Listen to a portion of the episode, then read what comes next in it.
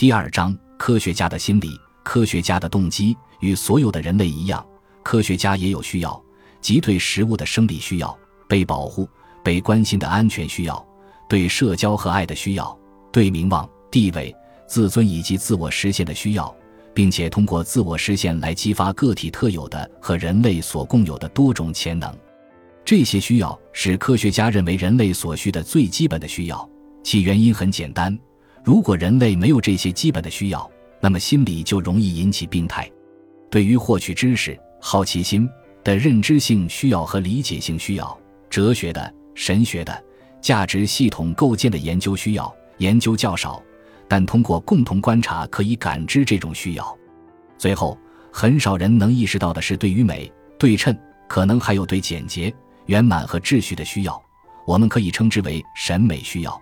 此外，还有表达、表现的需要，以及可能与这些审美需要相关的行动需要。到目前为止，似乎所有的需要、欲望或动力，要么是达到上述基本目的的手段，要么是无意识的或某种学习过程的产物。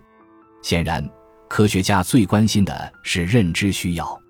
人类强烈的好奇心是科学能够自然发展的主要原因，并且驱使着人类坚持不懈的理解。解释以及使之系统化，这也造就了更加理论化和抽象化的科学。更具体的说，这些源源不断的探索才是科学形成的必要条件。因为纯粹的好奇心也经常在动物身上可以看到。其他的动机当然也涉及科学的各个阶段。最初的科学理论者常常认为，科学本质是一种帮助人类的手段，这一点现在常常被忽视了。例如。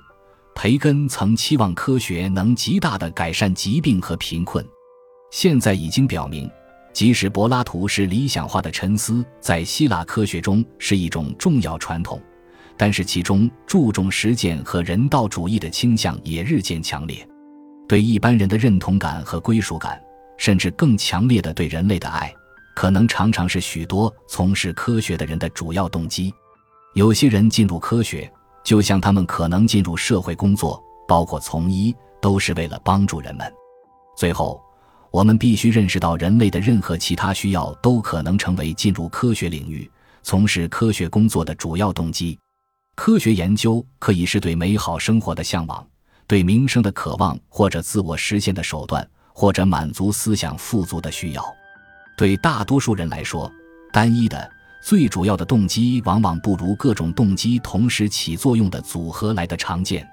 最值得借鉴的例子是，对于任何一位科学家来说，科学研究不仅仅是出于热爱，还有着好奇心的推动；不仅是出于使命，也有着挣钱的需要。等等。